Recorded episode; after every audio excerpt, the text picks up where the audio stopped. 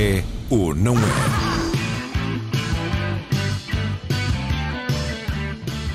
Este foi o ponto de partida da Revolução. Era madrugada, o dia 25 de abril de 74. Foi neste local que Salgueiro Maia, diante dos homens que o iriam acompanhar até Lisboa, disse a célebre frase, irónica, há os Estados capitalistas, os Estados socialistas e o Estado a que isto chegou. As Chaimites seguiram depois em fila até a capital. Os militares eram livres de entrar ou não no movimento revolucionário, mas ninguém quis ficar para trás.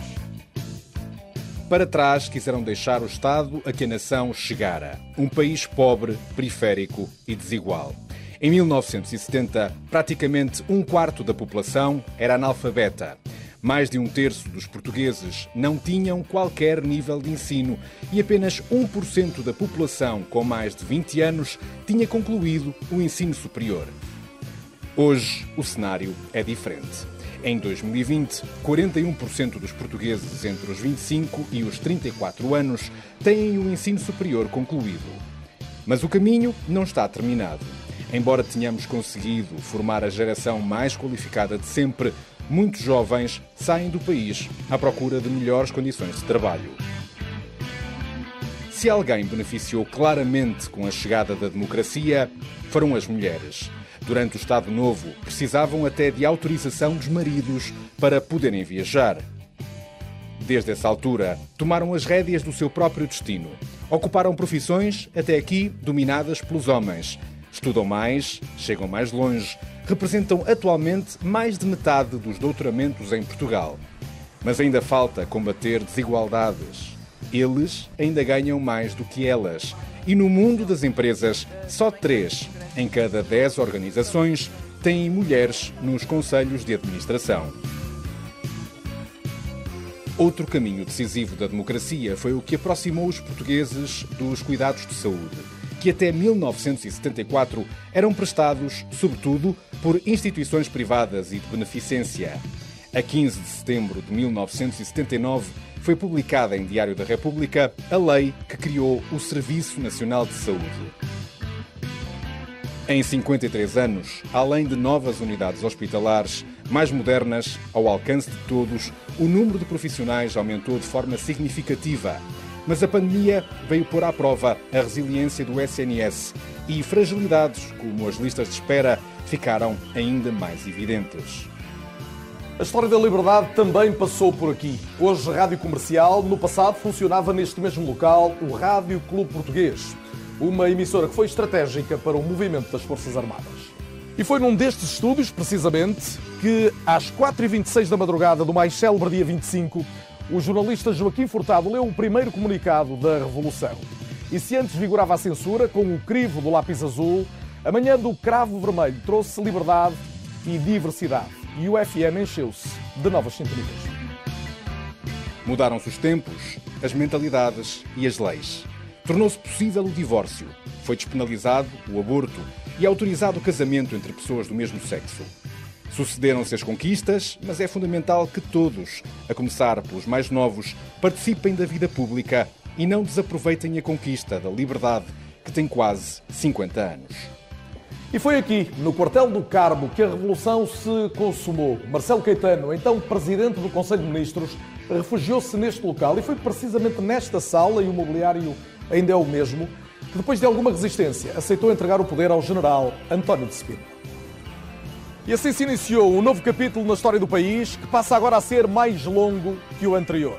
Portugal teve 17.499 dias de ditadura. Esta quinta-feira passa a contabilizar 17.500 dias, mais um, de democracia.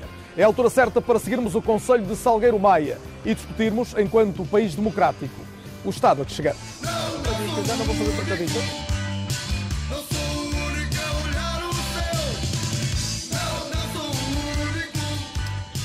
Boa noite e bem-vindos à aula magna da Reitoria da Universidade de Lisboa. Recebemos-los aqui porque esta é a semana em que se completam 60 anos sobre a crise académica, necessariamente de 62, e também porque estamos muito perto de ver os dias de democracia suplantarem os uh, dias em que vigorou o Estado Novo. É na próxima quinta-feira que passa a haver 17.500 dias de democracia em Portugal a seguir ao 25 de abril. Uma nota também no lançamento deste debate para lamentar as dificuldades técnicas que nos impediram de entrar na hora marcada, a hora prevista, que era pouco depois das 10 da noite. Sei que há também algumas perturbações no áudio, mas espero que estejam devidamente resolvidas a todo o instante. Mais uma vez, boa noite e então bem-vindos todos e em particular os meus convidados esta noite aqui na Aula Magna. Boa noite e muito bem-vindos. Passo a apresentá-los. À minha esquerda, Helena Roseta, arquiteta e um longo trajeto também na vida política e pública, sobretudo como deputada e autarca, e numa participação que vem de longe, pelo menos desde o Congresso da Oposição Democrática em 73, já vamos às memórias. Joaquim Furtado, jornalista, uma das vozes do 25 de Abril e, sobretudo, um dos grandes rostos da história desta casa, da RTP, onde foi diretor de informação e onde foi autor também daquela que é a mais completa tarefa televisiva sobre a guerra colonial, um documentário da autoria do, do Joaquim Furtado. Aí que estúdio também José Reis, jurista, trabalha no Alto Comissariado para as Migrações, tem origem cabo-verdiana, foi campeão de kickboxing, também já podemos falar tudo um pouco, e é um ativista dos direitos das minorias e um combatente do racismo. Rita Nabeiro, empresária e administradora do Grupo Nabeiro, neta do fundador Rui Nabeiro, eh, licenciou-se em Design e Comunicação e tem uma assumida paixão pela fotografia. Também Anabela Mota Ribeiro, jornalista, autora de vários trabalhos sobre o 25 de Abril, incluindo uma série que vai ser eh, a reposta agora em segunda, em segunda temporada na RTP, entrevistas com os filhos da madrugada, aqueles que nasceram precisamente depois da Revolução de Abril. Igualmente Bruno Vieira Amaral, escritor, também crítico literário e tradutor, hoje também comentador de atualidade na Rádio Observador e eh, licenciado em História e alguém que também viveu de uma forma particular o pós-revolução. José Eduardo Coimbra é jurista, professor assistente investigador na Faculdade de Direito de Lisboa e também consultor da presidência do Conselho de Ministros, bem-vindo. E Gil do Carmo, músico, cantor e compositor, filho de um dos maiores nomes da canção portuguesa e uma das maiores vozes da liberdade, Carlos do Carmo, neto também de Lucília do Carmo, uma, uma dinastia de alguém que viveu em casa, eu diria também, momentos muito particulares após o 25 de Abril. Como disse, vamos olhar o país que somos a partir do que fomos, mas também do que queremos ser. E para deixar já uma nota de futuro, vou juntar à conversa esta noite dois jovens, eu ia dizer crianças, mas aos 13 anos já se é ou adolescente ou pré-adolescente, e por isso dou as boas-vindas à Beatriz Dias, que se junta a nós a partir de Famalicão, e ao Gonçalo Cruz, que se junta a partir de Setúbal. Sejam muito bem-vindos ambos.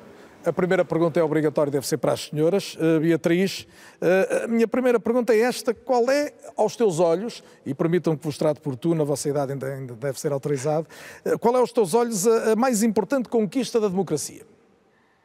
Um, com, com, a democracia foi permitido nós podermos expressar as nossas opiniões e as nossas ideias e serem ouvidas, que antes do 25 de Abril não era possível com isto também surgiu, nomeadamente, o direito de voto da mulher e a igualdade de género, que eu acho que são muito importantes. E Gonçalo, eh, aos teus olhos, o que é que a democracia trouxe de mais relevante? Uh, posso afirmar que a democracia trouxe mais relevante a liberdade de, de pensamento, a liberdade de nós expressarmos aquilo que sentimos através de, dos nossos representantes que elegemos na Assembleia da República. A segunda questão para ambos é, depois de dizerem o que é que consideram mais relevante, o que é que vos parece que é preciso mudar no país? Aqui chegados, quase 50 anos dessa democracia eh, que vocês eh, vivem desde que nasceram, o que é que lhes parece que ainda falta fazer? Beatriz? Uh, nível, por exemplo, de igualdade de género, ainda vemos mulheres a ganharem menos que homens, a fazerem as mesmas funções e não vemos muitas mulheres em cargos altos de políticos e em chefias de empresas, e acho que isso deve mudar. Gonçalo, e tu mudavas o quê? Uh, eu mudava várias coisas, nomeadamente o sistema eleitoral, uh, que sinto que se foca muito uh, quando as pessoas votam nos partidos. Por exemplo, as pessoas votam no partido A, B ou C porque tem determinado líder e não mais, no fundo, pelas pessoas que formam os partidos, porque de facto nós elegemos os deputados da Assembleia da República, não elegemos o partido em si, porque os deputados é que formam os partidos. Depois, outro assunto que, outro aspecto que eu acho que, que devia ser mudado é a corrupção, principalmente nas políticas internas. os governantes, alguns deles, oculta, fazem de uma forma oculta, desviam fundos que, no fundo, são os contribuintes que, que pagam para melhorar, nomeadamente, as instituições que existem públicas e esse dinheiro é dirigido para os, uh, os fins ocultos que, que esses governantes têm. E em relação ao futuro, agora posso começar por ti, Gonçalo. O que é que vos preocupa mais? Como é que lhes parece que vai ser, vos parece que vai ser o futuro do país e do mundo? Eu sinto que o futuro do país consiste muito naquilo que nós fazemos hoje. Uh, e aquilo que nós fazemos hoje, penso que fazemos bem no sentido em que estamos a evoluir, principalmente na parte da igualdade de género, comparativamente a alguns anos atrás. Uh, nós temos evoluído muito, felizmente no Estado já não há desigualdades uh, salariais e por isso penso que se continuarmos neste caminho em que existe a igualdade de género e, e outros e outros assuntos, penso que estamos aí num bom caminho e que o futuro será melhor neste aspecto da democracia e da liberdade e da igualdade de género, que são três aspectos fundamentais na atualidade e no futuro. Beatriz, e como é que tu olhas para o futuro? Com o mesmo otimismo? Um, eu acredito que o futuro espera-nos muito e que níveis de igualdade de género estamos a fazer muito, mas que ainda é preciso fazer mais com a, a introdução da disciplina de cidadania e desenvolvimento também e com os jovens em debates e em campanhas de sensibilização, estamos a fazer um grande progresso, mas eh, como já referimos, ainda há muito a fazer e acho que tudo o que nós estamos a fazer até agora, todas as medidas que estamos a tomar, ainda não se estão a fazer sentir como deveriam se sentir. E antes de ir embora, perguntei-vos pelo futuro do país, até porque o programa está um pouco atrasado em relação ao que era o que estava previsto e, portanto, a vossa ida para a cama hoje está um bocadinho atrasada também, mas ainda queria saber como é que vai ser o vosso futuro, Beatriz. Tu, o, o que é que queres fazer na vida? Um, eu quero ser engenheira biomédica. Porquê? Por alguma razão em particular? Um, não sei. Eu gosto de engenharias, eu gosto de tecnologia e uh, acho que é uma área que se adequa a mim.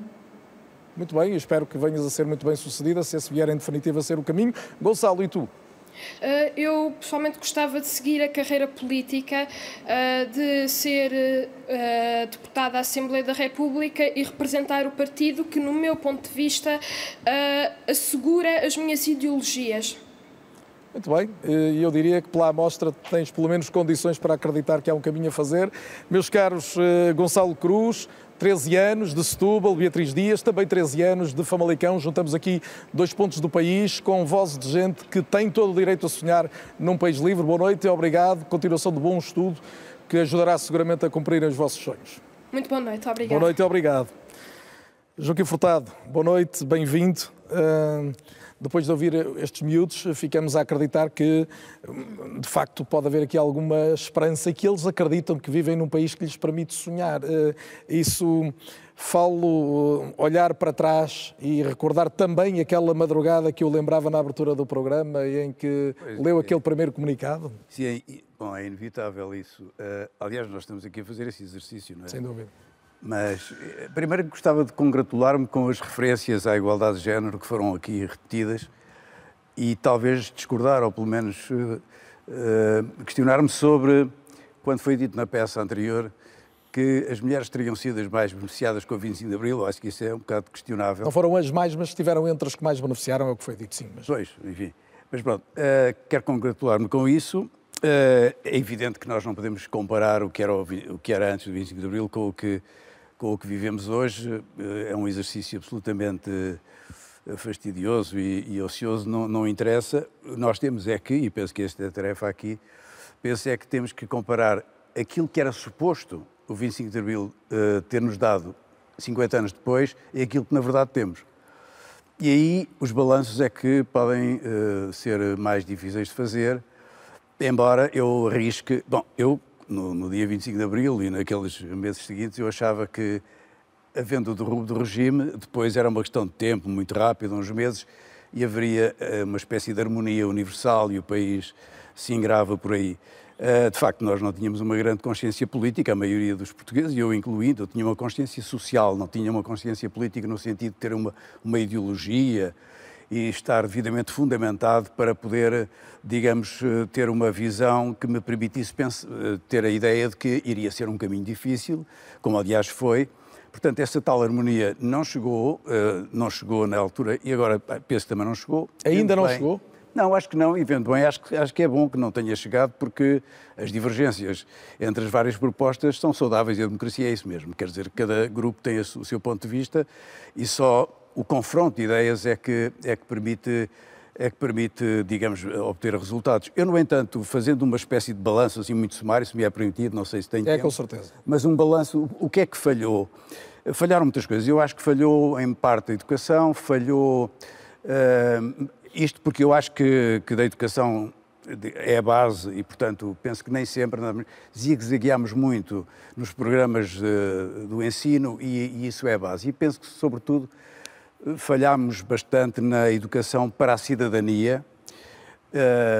Eu não sei o que é que a sondagem diz sobre isso, mas eh, eu não tenho a certeza que as pessoas tenham enraizado a ideia da absoluta necessidade da democracia. Eu não sei se houvesse um, um sobressalto qualquer, se a maioria dos portugueses ia bater-se pela democracia. Espero que sim, mas não tenho a certeza. Eu acho que a democracia veio resolver problemas, muitos problemas. Entre a segurança pessoas. e a liberdade, tende a acreditar que muitos prefeririam a segurança? Admito que sim. Não, não, isto é, uma, é, uma, é apenas é uma, uma, uma ideia. Mas eh, fazendo aqui um balanço muito sumário daquilo que me parece sobre o que, o que não foi conseguido, nós podemos lembrar-nos, por exemplo, um, quando foi a questão da, da, da intervenção aqui da Troika, eh, uma situação limite para nós, nós vimos eh, políticos, eh, economistas, ex-governantes fazerem o diagnóstico. Só não percebo é porque é que esse diagnóstico não foi feito antes. Era, era suposto ter sido feito antes e não termos chegado àquela situação. Quando, por exemplo, nós tivemos os incêndios, uh, surgiram imensos técnicos e especialistas a explicar porque é que os incêndios podiam ter sido evitados. E, na verdade, eles não foram evitados. Porquê? As pessoas estavam aí qualificadas, portanto, Uh, isso devia ter sido feito antes. É um país que ainda navega à vista. É... Sim, que, que, não, que, que, não sabe programar suficientemente, que não sabe planificar. E eu penso que uh, o facto de ser capaz de improvisar muito não é suficientemente forte para bater esse Tem lado mais rápido, frágil. Mas só não percebi porque é que disse aquilo em relação às mulheres, porque considera que as mulheres ainda não ganharam tanto assim, mesmo que Sim. o contexto seja hoje claramente um contraste com o que era antes, antes da, da Revolução. Sim, eu costumo dizer uma coisa que que é um trocadilho, mas que é as mulheres antes do 25 de Abril precisavam da autorização do, do, país, do, do, do, marido. do marido para saírem do país e precisavam da autorização do país para saírem do marido. Isso é verdade. Mas, uh, e, e, claro que beneficiaram, como o país todo beneficiou, mas hoje, como aliás aqui foi dito, os valores, por exemplo, os, os salários são muito diferentes. São muito diferentes. Eu defendo as cotas no sentido, como uma medida, digamos, Provisória. transitória. transitória Uh, por exemplo, aqui neste, neste debate só, só estão três mulheres. Uh, bem, sei que os debates não são feitos. Mas a paridade também não tem que ser uma coisa de não, não tem. quadro, diria. Não tem, não tem. Não, mas, é? mas, pode ser um sintoma, não sei, não sei. Não, mas é pelo menos já nunca faltam mulheres nos debates. Esse já é um é, ponto muito, sim, sim, muito pois, relevante. É, é uma das grandes conquistas, apesar de tudo, apesar destas deficiências ainda, certo. até quando ouvíamos aqueles miúdos referirem isto. Seguramente é, é uma mudança estrutural, é uma mudança cultural brutal. Uh, mas eu gostava de dizer aqui que as duas principais coisas que nós desejávamos antes do 25 de Abril, estávamos em ditadura, em guerra colonial, uh, o país pobre. As duas principais coisas que a gente queria era paz e liberdade. E isso o 25 de Abril deu-nos. Acabou com a guerra colonial e deu-nos a democracia. Portanto, essa é uma dívida que a minha geração tem e eu penso que os portugueses que nasceram depois têm que respeitar, porque de facto quando nós vemos o que está a passar hoje na Ucrânia, o que é que aqueles, o povo ucraniano quer? Paz e liberdade. A mesma coisa que nós queríamos antes do 25 de Abril. São causas profundas que o 25 de Abril nos permitiu conquistar e que eh, podem perder-se, como estamos a ver na Ucrânia. E, portanto, há de facto aqui uma necessidade de nós percebermos o que é que é essencial e o que é que são coisas que se vão construindo, mas que temos que jogar com as diversidades, com as diferenças, com as sensibilidades e tudo mais. Portanto, isto para mim é absolutamente essencial. Com certeza que o 25, que o 25 de Abril permitiu abrir caminhos, é um momento germinal, é um momento de abertura, uma, uma ruptura com o que vinha e uma, uma, abertura para uma coisa nova, e nesses momentos de abertura tudo é possível. Isto é como quando pessoas, duas pessoas se apaixonam, tudo é possível. É um momento de abertura que parece que o mundo muda, mas depois não é bem assim. Depois entra o cotidiano as coisas não são bem assim. E com o 25 de Abril acontece o mesmo. Portanto, a sociedade, eh, todo, toda, todas as estruturas económicas, sociais e culturais não se mudam assim, por milagre, num dia. Uh, há mudanças uh, estruturais profundas que já se deram, nomeadamente no Estatuto da Mulher, mas também outras e foram aqui sinalizadas, nos direitos sociais. Falo da saúde, falo da educação, são mudanças radicais. Falo da segurança social, que também não havia, uhum. e que hoje é, embora muitas vezes não seja o suficiente, e as pessoas se queixem que as reformas são baixas e tudo mais, e haja insegurança quanto ao futuro, são direitos fundamentais. Há um direito que era um dos primeiros que se falava antes do 25 de Abril, a habitação, aliás, o Sérgio Godinho, a paz, o pão, habitação, saúde, a paz, o pão, habitação, saúde, a paz veio, o pão, hoje há novamente pessoas a passar mal, a ter falta de alimentos e a passar fome, e a habitação, temos, é um paradoxo total, porque temos muito mais casas do que tínhamos antes do 25 de Abril, temos muito mais casas do que famílias em Portugal, e, no entanto, há muitas famílias que não conseguem ter casa. Portanto, nós estamos numa situação grave em termos habitacionais, há situações de carência extrema em termos habitacionais, são situações pontuais, são bolsas, não são cidades inteiras, uhum. não são os grandes bairros de barracas que havia antes do 25 de Abril, são bolsas, mas onde a situação é paupérrima. E, portanto, isto não é tolerável. Nós não podemos tolerar que haja uma parte da população, e aqui falo desses que estão em situação paupérrima, e falo daqueles que, por razões financeiras, não conseguem sequer ter autonomia para ter uma casa falo da geração jovem toda em geral, de uma maneira geral, são os últimos a chegar e para eles já não há. Portanto, este é, uma, é um, um, desafio muito grande e penso que não tem sido levado muito a sério por uma sessão do governo. Chegou-se à conclusão que, se calhar, o mercado resolvia esse problema. Ali havia uma, uma publicidade que era que as casas vai ao banco. Vai ao banco, compra-se uma casa e, e, e houve imenso dinheiro e continua a gastar-se imenso dinheiro público a financiar taxas de juros e coisas semelhantes. Não é por aí. Portanto, aqui tem que haver, de facto, uma, uma ruptura e uma mudança de políticas a, eh, a nível nacional e a nível estrutural. Tem a ver com o que o, o, o Joaquim dizia quanto à questão do território. Eu não quero demorar mais tempo, mas só dizer, as questões do território também são estruturais. E quando diz, aparecem os socialistas a dizer, afinal, podia-se ter evitado, era preciso que houvesse uma política de longo prazo para o território, mas o território não vota.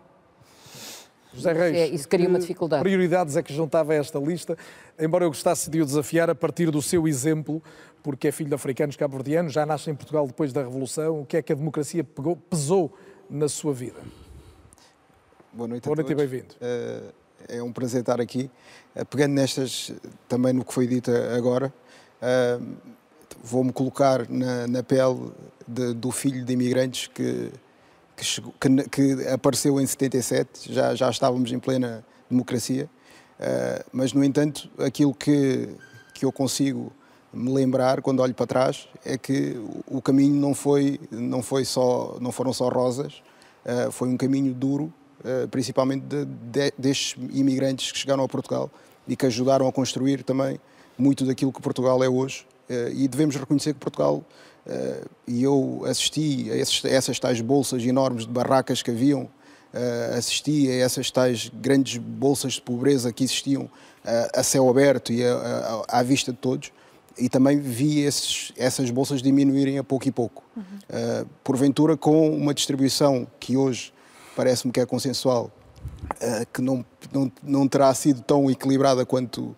pudesse ser, mas a verdade é que conseguir, conseguiu-se dar habitação a muita gente e apesar dos problemas e, e, penso que hoje também já, já se está a pensar numa lógica diferente até de colocação, de, de expressão, de, de uma inclusão real dessas pessoas em habitação quando não têm. Mas eh, eu diria que a educação uh, é fundamental. Uh, eu, eu provavelmente hoje estou aqui neste lugar por causa da educação. Uhum. Apesar do desporto, de ter vingado no desporto, apesar de, de todo o sucesso que tive enquanto desportista, a educação foi o fator fundamental. E... O José Reis está, está, eu não citei, mas o José Reis foi um, um atleta campeão do mundo, campeão europeu na, na, no, no, kickboxing, mas, mas o que me está a dizer é que o elevador social para si funcionou, ou seja, mesmo com a dificuldade acrescida de ser filho de imigrantes, eh, eh, o ter havido uma escola pública, pelo menos, por exemplo, que lhe permitiu estudar, foi fundamental para si. Fundamental. E não só a questão da, da educação ter sido fundamental, o contexto. Porque apesar do contexto ser desfavorável, eh, nós vivíamos no meio eh, pobre, uh, havia alguma estabilidade e a minha, o meu seio familiar era estável. Uh, e isto volta para pegar na questão de que não basta só promover que a criança vá à escola. Tem que haver um conjunto de outras circunstâncias, de contexto, que permitam que essa criança depois tenha sucesso. Porque o que acontece muitas vezes, espera-se que duas crianças com 11 anos tenham o mesmo rendimento escolar esquecendo-se que a premissa, o ponto de partida foi completamente diferente. Uhum. É? Portanto, enquanto nós estivermos a fazer este tipo de contas.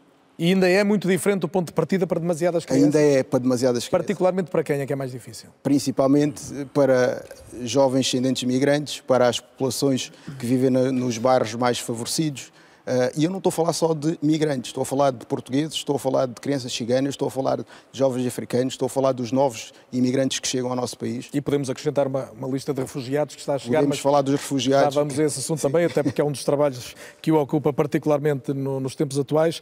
Uh, Rita Nabeiro, uh, para quem não nasce num meio tão desfavorecido assim, ou numa família mais favorecida, quem é que seria a Rita Nabeiro hoje se não tivesse havido democracia? Uh, Rita Naveiro, antes de mais, obrigada pelo convite. Uh, a Rita Naveiro provavelmente não estaria aqui nesta, nesta sala, não é? E provavelmente nem teríamos a ter aqui este, este Por ser debate. mulher, essencialmente. Por ser mulher, essencialmente, mas, mas não só. Se calhar nem teríamos uh, a oportunidade de estar aqui a debater este tipo de questões, não haveria essa liberdade. Sem dúvida. Mas, efetivamente, eu não, não posso conjecturar do que, é que, do que é que seria a minha vida, porque eu nasci, de facto, nesta, nesta realidade o que me dá é mais responsabilidade, de alguma maneira, não só de olhar para aquilo que é, que é a responsabilidade de quem lidera uma empresa, de quem, obviamente, tem um, um, grupo que, já, que também construiu já a sua história e que, de alguma maneira, também é olhado com, com, e respeitado por aquilo, sua forma de atuar. O que, o que de alguma maneira, é, é importante também a perceber é que, no meu lugar, eh, também dá uma maneira, sou uma pequena percentagem daquilo que são as mulheres em, pois, em está, cargos está naquela minoria que a nossa Estou naquela minoria, obviamente que o facto de, de trabalhar hoje em dia na, na, na empresa, numa empresa familiar, um, também de alguma maneira acelerou essa minha progressão. Agora, uh, há muitas formas de alguém que está no meu lugar uh, promover essa diversidade dentro das organizações, mas a diversidade só por si não basta, não é? Temos que promover, acima de tudo, que haja essa inclusão. Uh, porque existem N enviesamentos e, e, eu, obviamente, que lido com, com não só muitas mulheres uh, executivas, com, com outras uh, que são gestoras, outras que são administradoras de empresas e, e, de facto, há aqui um certo enviesamento e acho que a dificuldade é, é muitas vezes que essas oportunidades sejam, sejam criadas e sejam dadas a, a quem, de facto, tem esse mérito. Eh, porque não estou aqui a falar de, de, de, de haver mulheres contra, contra homens, acho que não é esse que está, o ponto que está aqui em cima da mesa. É, acima de tudo, quando existe mérito e que existe a transparência, essas oportunidades de alguma maneira sejam entregues uh, àquilo que serão os melhores candidatos. E, e num olhar mais alargado, até porque a, a, empresa, a empresa Nabeiro uh, é, é, um empregador fundamental numa região do país, como é que vê uh, a capacidade de dar oportunidade, agora não pensando em mulheres ou em homens, em, em gente que quer ter apenas uma oportunidade de se ingrar? Eh, eu acho que esse é o desafio sempre e que, que, nós temos. E quando nos batem à porta e sempre foi esta a realidade uh, no Alentejo, em Campo Maior e lá está uh, a história e eu gosto muito de ouvir as histórias, não só a história mas as histórias de quem, de quem viveu momentos de facto bastante difíceis e a história da nossa empresa de facto começa nos anos 60 uh, e, e, e, e a dada altura vai crescendo mas vai respeitando, vai criando condições para que as pessoas trabalhem para que de alguma maneira possam progredir, mas uh, batem-nos à porta a pedir uh, emprego e, e, era sempre tentar criar, de facto, às vezes uma nova empresa, não apenas por uma questão só do ponto de vista económico, mas também porque havia uma necessidade, mas também se cria mais um posto de trabalho, porque se cria prosperidade e, e depois, de alguma maneira, é, é, isto que acaba por trazer, vai haver um florescimento de alguma maneira e hoje em dia Campo Maior, felizmente, por exemplo, é uma das poucas uh, localidades no Alentejo e não só no país em que a natalidade vai crescendo. Eu acho que este é um dos desafios que, que nós também temos para, para o futuro. De facto, as mulheres hoje em dia emanciparam-se, trabalham, uh, uh, mas de alguma maneira têm, têm esse direito, mas também pelas questões económicas que vivemos no nosso país, esta questão da maternidade muitas vezes é adiada, muitas vezes é reduzida, inclusivamente em termos de número, e o nosso país, de facto, está a, Rita a ficar... já tocou aqui numa série de assuntos, a igualdade de género, a questão Sim, demográfica, está tudo ligado, as oportunidades profissionais são indispensáveis à coesão, também já se falou aqui, se não houver emprego não há discurso de coesão que, que valha. Bruno Vieira Amaral, toda a gente o conhece como escritor, o Bruno é licenciado em História um, e, e, é filho de um angolano e de uma alentejana. Uh, essa origem de um pai que veio de Angola para Portugal em 75 marca a vida do Bruno Vieira Amaral? Marca a história da minha família, em primeiro lugar, boa noite. Boa noite e bem-vindo, Bruno. Obrigado pelo convite. É Marca a história da minha família e, e a mim proporcionou-me uh, talvez aquela que eu, que eu considero a maior riqueza do, do meu legado, foi duas perspectivas muito diferentes sobre o significado do 25 de Abril e sobre o, o significado de todo o período pós-revolucionário. Os meus avós que vieram de Angola vieram numa situação uh, muito complicada, tinham sete filhos e não foi uma situação uh, fácil, foi uma situação de perda. E para a minha família, que era de Portugal, que vivia cá na metrópole, o 25 de Abril foi uh, uma possibilidade de, de, melhorar, de tudo recomeçar uh, no, num bom sentido, no sentido de melhorar as condições de vida. E havia duas perspectivas diferentes sobre o significado do, quer da Revolução, quer depois de todo o processo de descolonização que se seguiu. E crescer com essas duas perspectivas sobre o mesmo assunto para mim foi, foi uma enorme... E quais eram, quais eram, Bruno? Foi uma enorme riqueza. Para... Era um pró e um contra? Sim, era, era, um, era um pouco assim. Não, não, não que a minha família uh, paterna tivesse ficado muito ressentida, eles, eles, rapidamente se reorganizaram e seguiram depois rumos muito diferentes, não ficaram... Uh, a, a, navegar no ressentimento, que eu creio que ultrapassaram isso de uma forma que também foi exemplar para mim. Eh, eu nunca ouvi em casa dos meus avós paternos esse discurso ressentido, eh, mas percebia-se que tinha sido um momento eh, negativo para, para, para a família, que, que desestruturou e com, com, com um peso grande, até do ponto de vista psicológico. Eu acho que isso é uma, é uma questão que, que nunca chegou a ser verdadeiramente abordada Uh, que foram as consequências uh, psicológicas para todas as pessoas que vieram uh, das, das ex-colónias e a forma, toda a gente diz que foi um sucesso, não é? A integração, mas esse sucesso foi, foi feito à conta de, de muitos silêncios, de muitas feridas que não foram tratadas.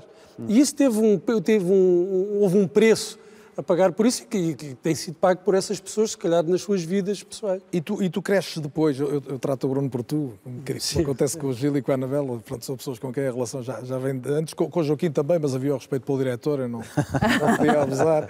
Respeitinho. Uh, mas, respeitinho. Bruno, tu, tu, cresces num bairro social, uh, sim, portanto, sim. um, pouco, um bom exemplo, se quisermos, com o José Reis, de alguém que consegue vir a ser aquilo que queria ser na vida, seguramente, no, no teu caso, uh, mas que país foi este que tu conheceste, mais do que a realidade apenas da tua família, em que é que o país te permitiu chegares a ter o sucesso que tens hoje nas letras desde logo? Uh, bem, o, o, aquilo que, que, o José há pouco disse uh, sobre a educação é fundamental.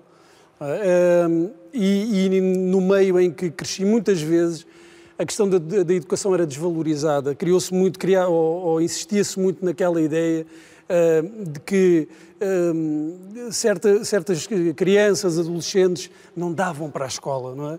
E isso é curioso porque se nós virmos, eu ontem estava a ver até o, o aquele documentário do, do Já vamos falar sobre, a, sobre a crise uh, académica, e se nós virmos, uh, foi de, de, daquela geração que, que, saiu ali uma classe dirigente para o país, e, e para usar, se calhar, uma, uma, um, um termo para simplificar, os filhos dos ricos dão sempre para a escola. Claro. Os filhos dos pobres é que se cria essa ideia que não dás para a escola, o melhor é sair. Não, o melhor é continuares na escola. Portanto, aquilo que eu acho que, que se deve insistir, eu acho que é se calhar um dos fracassos semi-fracasso. Eu não gosto de insistir muito nos defeitos da democracia, porque prefiro os, os defeitos de uma democracia às virtudes de uma ditadura. E, portanto, eu acho que é, é importante pôr em perspectiva esses defeitos da democracia. Mas uma das coisas se calhar poderia ter, uh, poderia ter sido feito um investimento maior era, sim, na, na questão da educação. Há, há uns tempos um, foi publicado um estudo da OCDE que dizia que uh, na população entre os 25 e os 64 anos a média uh, da OCDE era de apenas 21% de, de, pessoas sem o ensino secundário e em Portugal era de 40%, é o dobro da média da OCDE. Isso significa, atualmente, isso significa que não foi feito o trabalho que devia ter sido feito. E, normalmente, quem é prejudicado uh, por essa falta de investimento na educação são as pessoas, são as famílias mais desfavorecidas. Eu acredito na educação como um elevador social. Uh, e não, não, não funciona, não é só a educação. Aquilo que o José Reis dizia é fundamental. Por vezes desvaloriza-se o, o, o papel da família, o capital cultural da família, e isso é fundamental para, para alcançar esse sucesso hum. escolar e para uh, se subir para que o elevador, uh, o elevador funciona muitas vezes, às vezes é preciso é, é conseguir apanhá-lo. Uh, e, conseguir que ele abra, abrir a porta na altura certa. E, e, para isso é fundamental o papel não só da família, mas, mas, muito importante da família, dos professores e, claro, do sistema público de ensino, é, é fundamental para que esse elevador uh, social funcione. Anabela Mata Ribeiro, lembro-me de quando estiveste a última vez no, no É ou Não É, falaste precisamente do, do, do, teu trajeto por comparação com, com os teus avós, por exemplo. Um, tu cresceste longe dos grandes centros, Porto e Lisboa, cresceste em, não sei se digo Trás-os-Montes, Alto Touro, uhum. corrigir-me-ás. Uh, como é que foi uh, crescer neste Portugal, uh, nessa zona do país? Bom, eu nasci no final de 1971 e o meu pai não estava quando eu comecei a falar ou a andar porque estava na guerra. Portanto, a, a, associação imediata com o 25 de Abril, aquela que a minha mãe repetia, era o 25 de Abril trouxe o pai para casa. E, e eu penso que é preciso prestar um tributo uh, não só aos homens que estiveram numa guerra que tantas vezes não reclamavam como sua, mas às mulheres e às avós que ficaram cá, a esse suporte familiar que é, é sem dúvida fundamental uh, e foi fundamental uh, no meu caso. Quando eu, quando eu era pequena, em Vila Real, íamos ao Porto ao médico, íamos pelo Marão Antigo e para percorrer 100 quilómetros demorávamos cerca de 4 horas. E a ideia de que se fosse preciso, era um especialista, se era qualquer coisa especial, íamos ao Porto. Era uma narrativa que nos acompanhava quando éramos pequenos. Isto é muito forte. Quando os chutes cantavam de Bragança a Lisboa são 9 horas, era mesmo verdade, não é? Às Exatamente. vezes mais, às vezes mais. Exatamente. Portanto, este isolamento e esta distância, esta ideia de que estávamos muito longe de tudo, uh, é, é, é, um, é um é um elemento fundamental. A democracia trouxe coesão nesse sentido, o país mais próximo. Bom, os serviços sim, mais eu, próximos, eu... mesmo com os defeitos todos que hoje reconhecemos. Sim, sim, sim, sem dúvida. Eu hoje, vou a, eu hoje vou a Vila Real, onde os meus pais e os meus irmãos continuam a viver e vou regularmente. E então, desde que há o túnel do Marão. Uh, vou... E há uma universidade pujante e há especialistas sim, de, de, várias, de várias. Sim, sim. Não, especialidade já não obriga não a ir há, ao Porto, não há, não há qualquer comparação uh, com, com, com esse país que era o país da minha infância e com Trás-os-Montes e Alto Douro da minha infância. Eu cresci numa aldeia até aos seis, a minha primeira infância é numa aldeia, tenho raízes rurais e depois vou para Vila Real, onde estou uh, praticamente até aos uh, ah, 20 anos. Um, e, e, é curioso não ter vindo logo para Lisboa, porque há também uma diferença muito grande que eu noto quando venho do Porto para Lisboa. Por exemplo, eu vim em 99. Por exemplo, eu nunca tinha visto uma mercearia da esquina de indianos, ou sequer muitos uh, uh, negros no supermercado.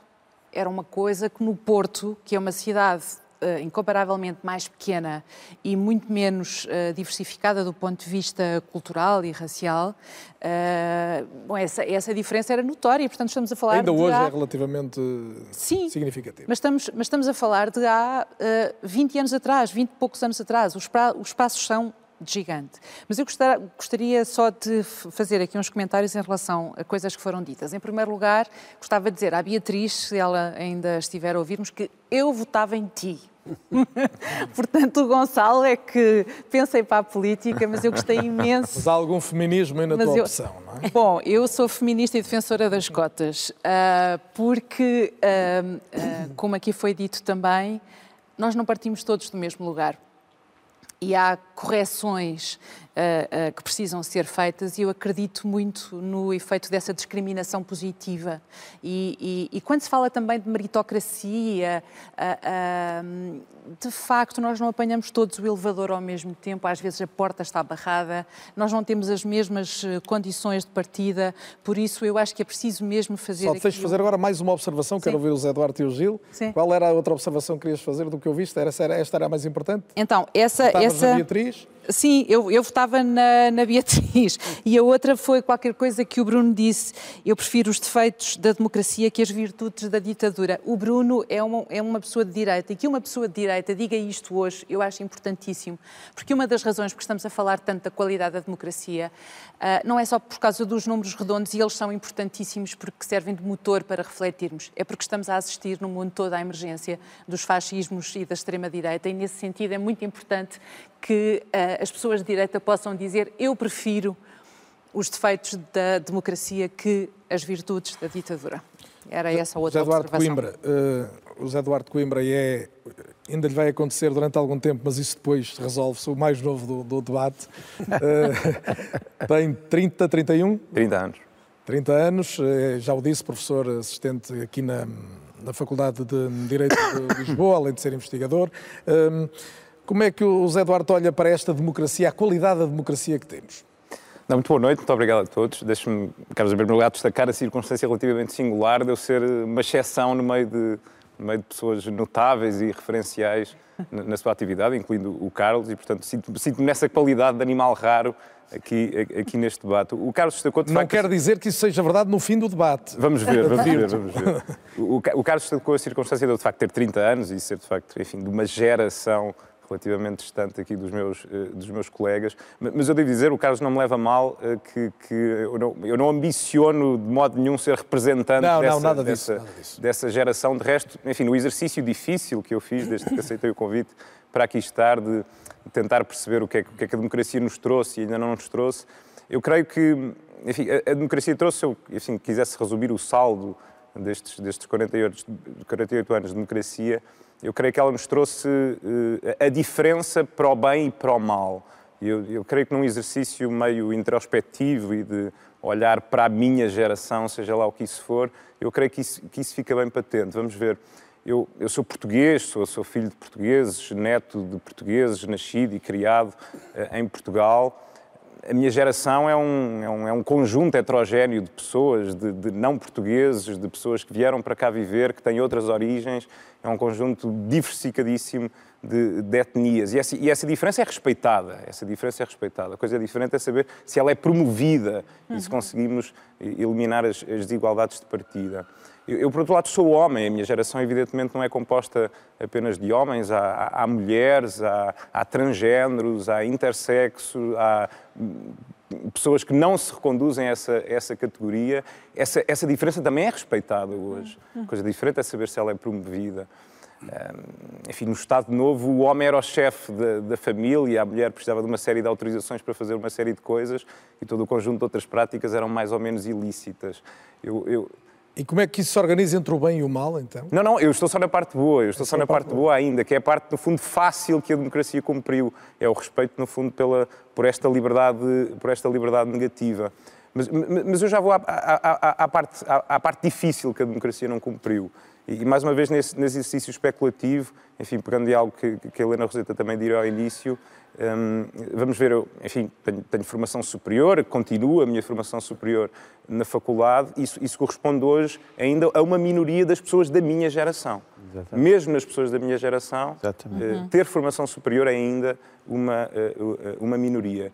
Eu, eu, não, eu não estive um dia desempregado, eu, eu saí da faculdade, consegui arranjar não um, dois empregos, trabalho desde, desde que me formei, tenho uma remuneração que é bastante superior à, à, à média, à, à, média nacional. Isso, evidentemente, não é o padrão da minha, eh, eh, da minha, eh, da minha geração. Eu saí de casa dos meus pais aos 24 anos, consegui arrendar casa, comprei casa aos 28 anos. Isso não é, evidentemente, o padrão da minha geração. Enfim, eu, eu, sou de Viseu, em, em, Viseu tinha já uma oferta cultural rica, tive uma formação, uma formação cultural rica, em Lisboa não tenho nenhuma dificuldade de acesso à cultura, mas esse também não é definitivamente o padrão da minha geração. Há uma velha tática... Até agora era só vantagens. Então. Não, não, não, não, não, porque eh, o, ponto está, a dificuldade está em isso não ser o padrão da minha geração. Há, uma velha tática nos exames de Direito, e enfim, no, no, resto das faculdades, que é, enfim, nos exames escritos e orais, fazer um, um grupo 1 um fácil para ver quem é que passa do 10 e um grupo 1 um e um grupo 2 difícil, ou umas perguntas difíceis, para saber quem se destaca. Eu, eu diria que a democracia claramente passou o grupo 1, o, o grupo da valorização das liberdades negativas, todos as reconhecemos e todos as respeitamos. O que está por cumprir é o grupo 2, que é o grupo difícil, que é o grupo da, da promoção da liberdade positiva, dar a todos uh, as condições uh, as condições iguais, que manifestamente na minha geração ainda não temos todos. Mas, mas, enfim, este o diagnóstico, depois as soluções para já dar a volta a ao grupo 2, já vamos, vamos a elas, talvez mais tarde. Aos, aos, apresentadores de programas que fazem convites, já começa a colocar-se o estigma de quando se convida alguém mais novo, dizer mas eu não quero ir lá só por ser novo. mas depois discutem-se os debates onde não aparece ninguém que seja mais novo e, portanto, é muito importante que pessoas como o Zé Duarte aceitem certamente. estar na televisão e venham trazer também a, as vossas ideias, porque todas as gerações são fundamentais. Gil Carmo, lembrei há pouco o teu pai, de quem tem uma memória extraordinária. Hum, tu sentiste a revolução, eu diria, eh, metaforicamente, na sala de estar, não é? Tu de repente eras criança e, e estava ali uma data de. Verdadeiramente na sala de estar, onde as noitadas, as noitadas lá em casa eram povoadas de, dos tios, posso chamá-los de tios, que fazem parte do imaginário do pós-25 de Abril, sem sombra de dúvida. A presença do José Carlos, José Carlos Ari dos Santos é constante, do Paulo, do Carlos Mendes, do Fernando Tordo, mais tarde do Zé Mário, a Manuela e a, a, presença constante dessas pessoas fizeram com que esse imaginário fosse, fosse uma constante e, e brilhante. Tens aí uma vantagem competitiva em relação à maioria, não é? Tu... Não, não, não de forma alguma. Mas nada. que memórias é que te ficam desses momentos? Tu, tu nasces em 73, portanto. 73. Obviamente da Revolução não te lembras Eu nada. era muito miúdo. As primeiras memórias que tenho são uh, de, de, de andar nos nos desfiles do, do 1 de Maio com os meus pais e um, se fores ver bem o exemplo que tenho em casa é o Charmoso, o meu pai é o cantor mais popular do país e toma uma atitude uh, completamente de esquerda, um, um bocadinho a contra-vapor, não é?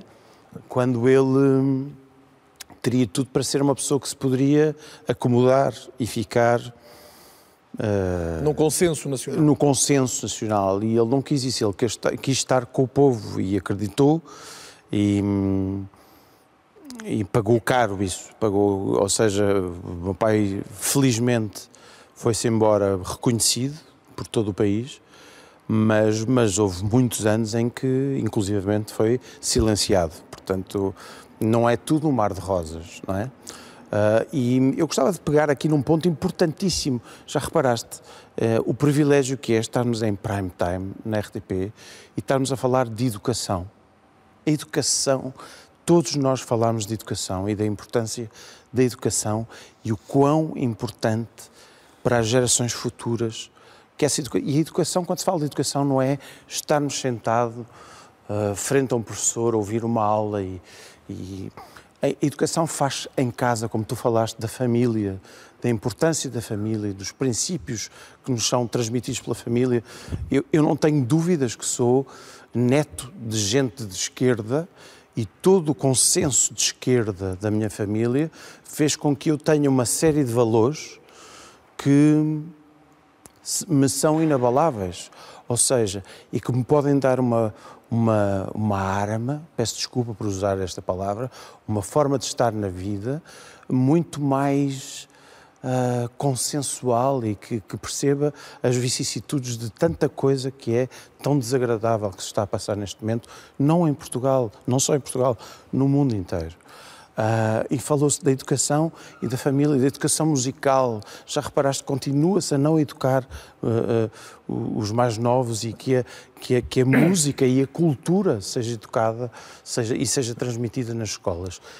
é importantíssimo falar da educação. E educação para a cultura, podemos falar de educação para a literatura, seguramente a educação para os média, não é? Eh, muito a educação para a cidadania, de que já se falou aqui, de facto é uma, é uma pedra de toque crucial. Por falar em tanta educação, olhemos um resultado muito curioso de uma sondagem hoje publicada em primeira mão na RTP, no, no telejornal há pouco, uma, um estudo de opinião hum, realizado pela Universidade Católica para hum, duas fundações, eu tenho aqui os dados, mas se não os encontrar saberei dizer de cor, a Fundação Gulbenkian e a Fundação Mário Soares Maria Barroso, patrocinaram ambos este, este estudo de opinião, eh, como disse, realizado pela Católica, e, e, e que tem uma, uma tónica que eu acho particularmente curiosa e que vale seguramente algum, algum olhar nosso sobre ela. Eh, eh, uma das conclusões principais é de que o 25 de Abril é mais valorizado, pelo menos em termos percentuais das respostas obtidas, por aqueles que não o viveram, ou seja, por gerações que nasceram depois da Revolução, do que por aqueles que viveram ainda efetivamente 74.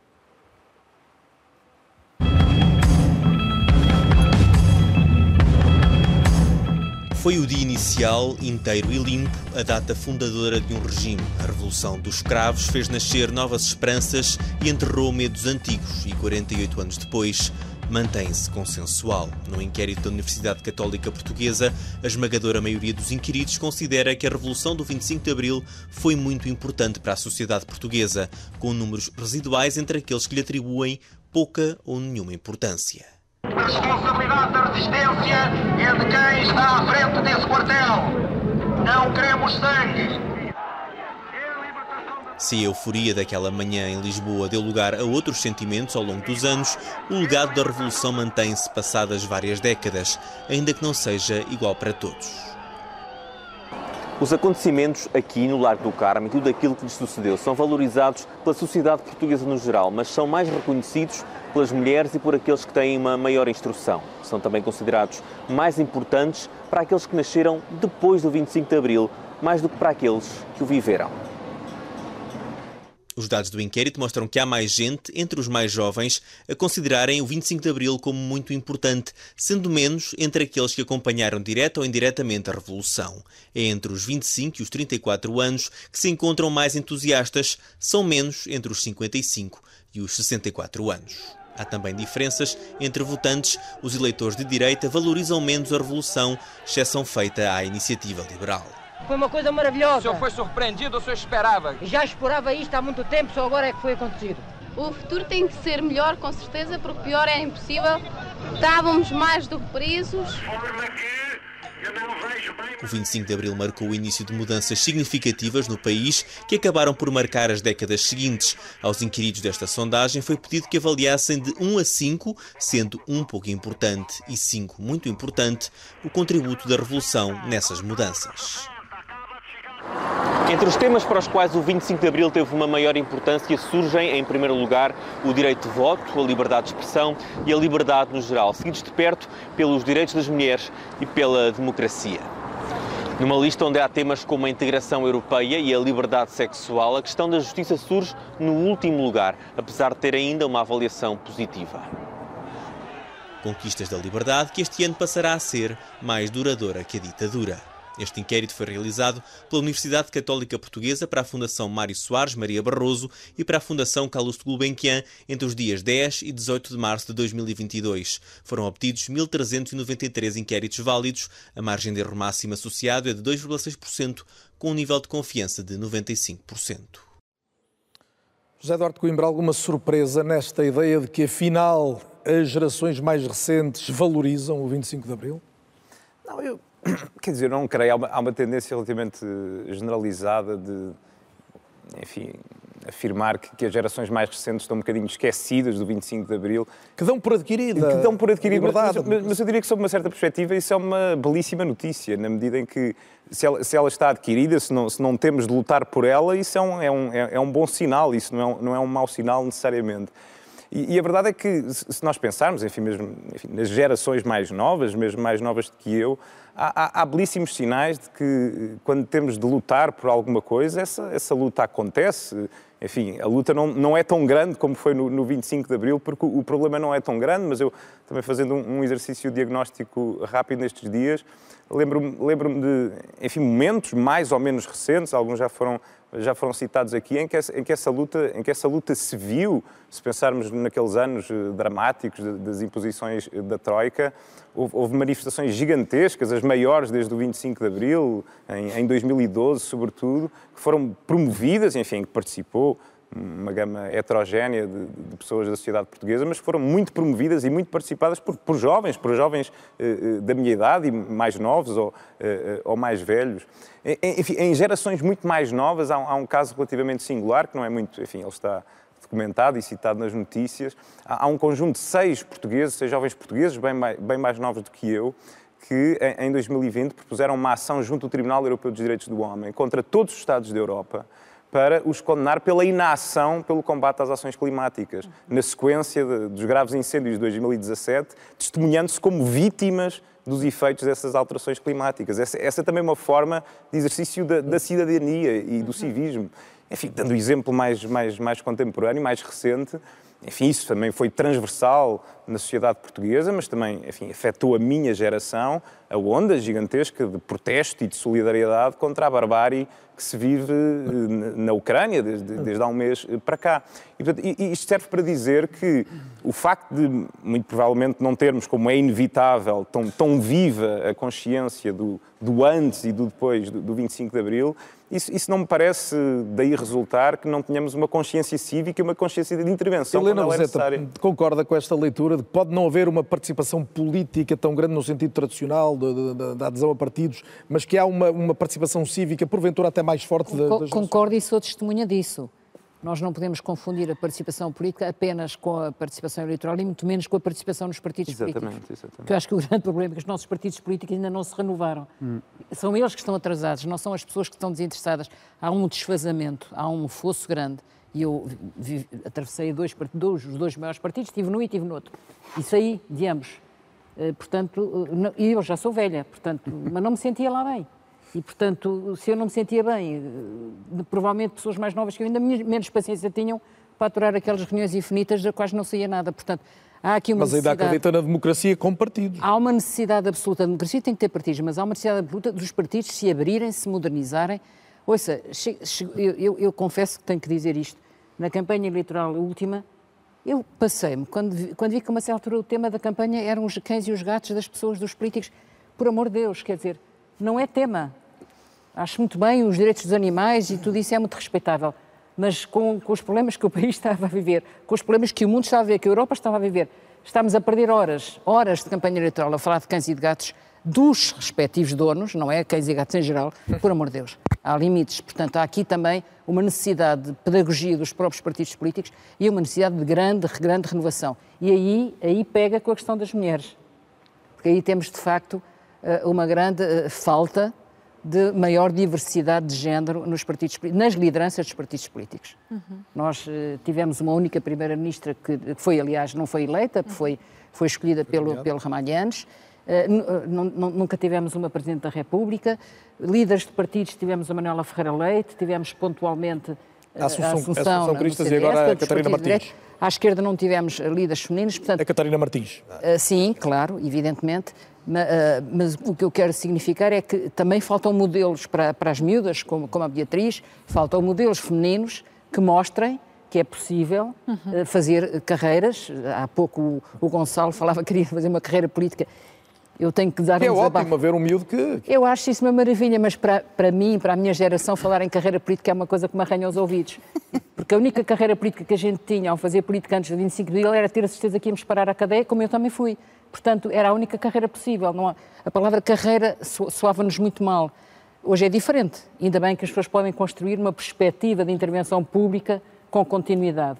E ele vai ter tempo para perceber que pode aprender Sim, com certeza, e vai, e ao vai com certeza, porque é um miúdo inteligente, vimos ambos, os- ambos inteligentes, com um discurso muito articulado e com certeza.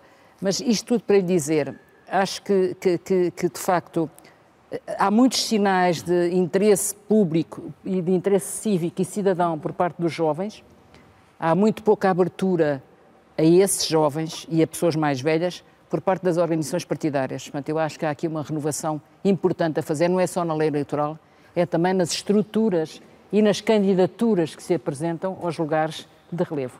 Na maneira como são escolhidas as pessoas. São escolhidas por, por, por, por, por clientelas, por, por, por, enfim, por cliques de amigos, não são escolhidas por. Não, não há uma abertura nessa escolha. Quando a gente vai votar, a escolha já está feita. As pessoas que lá puseram na lista não fomos nós que as escolhemos.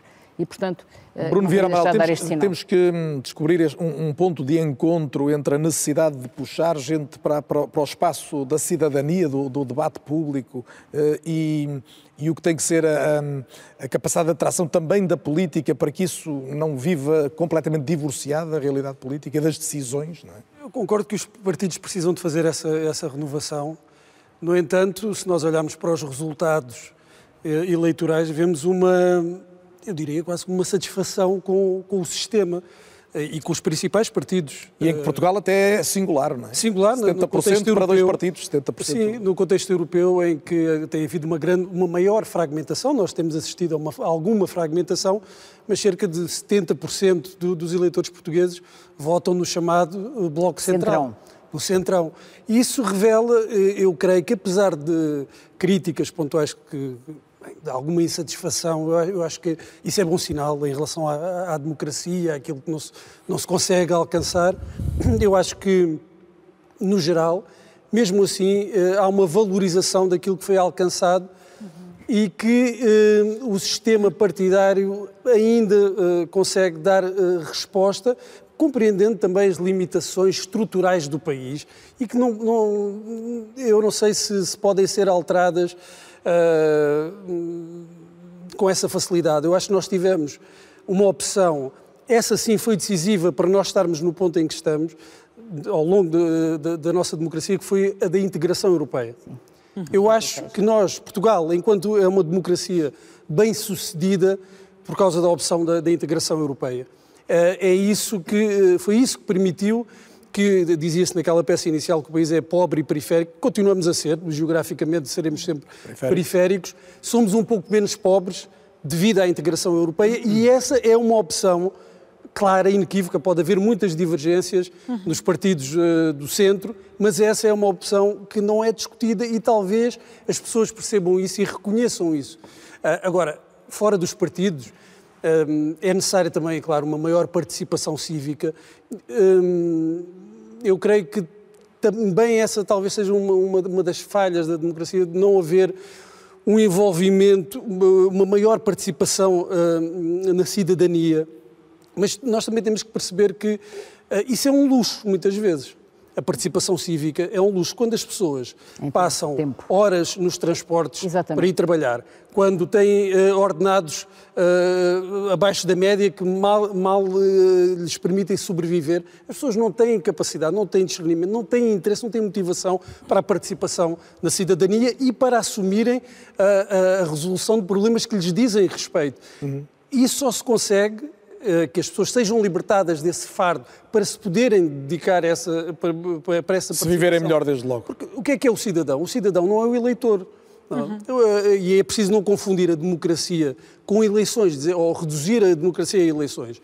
Um cidadão é alguém que tem uma participação ampla, não é? E hoje o que nós vemos é eh, o cidadão reduzido à, à função ou de eleitor, não é? Porque é quando vai votar, ou de contribuinte. Mas temos hoje aqui o, o cidadão português a ser chamado a acolher e a integrar hum, José Reis, e, e voltava assim. hum, os refugiados, designadamente os ucranianos. Hoje o Primeiro-Ministro dizia, quando falou sobre o assunto, eh, que teme que o consenso em redor deste acolhimento não seja tão amplo quanto parece neste momento, que ainda é muito carregado de emoção. Eh, como é que olha para a forma como, designadamente, Portugal está a acolher os ucranianos que já estão a chegar e o que é que isto diz da nossa, da nossa capacidade de integrar gente? Bem, eu, eu, penso que Portugal, não só com esta questão do, dos ucranianos, que é o último, uh, a última crise que Portugal está, está a responder, uh, mas se recuarmos um pouco, tivemos também esta crise do Afeganistão. Uh, se recuarmos um pouco, temos as várias chegadas de vários grupos de imigrantes que têm chegado a Portugal. e apesar de todas as dificuldades, apesar de sabermos que somos um país que é pequeno, que tem poucos recursos, existe uma vontade de acolher o melhor possível e de integrar. E neste caso, com, com, perante esta nova emergência, Portugal está a fazer aquilo que normalmente faz: reage de coração aberto para tentar acolher. Já tem indícios disso? Há, há, dados que comprovam isso? Existem, existe um número muito grande e, existe um, e eu, nós temos trabalhado diretamente sobre esta temática Uh, e o que nós constatamos é que existe um enorme voluntarismo e existe uma enorme mobilização de toda a gente para tentar ajudar de todas as maneiras.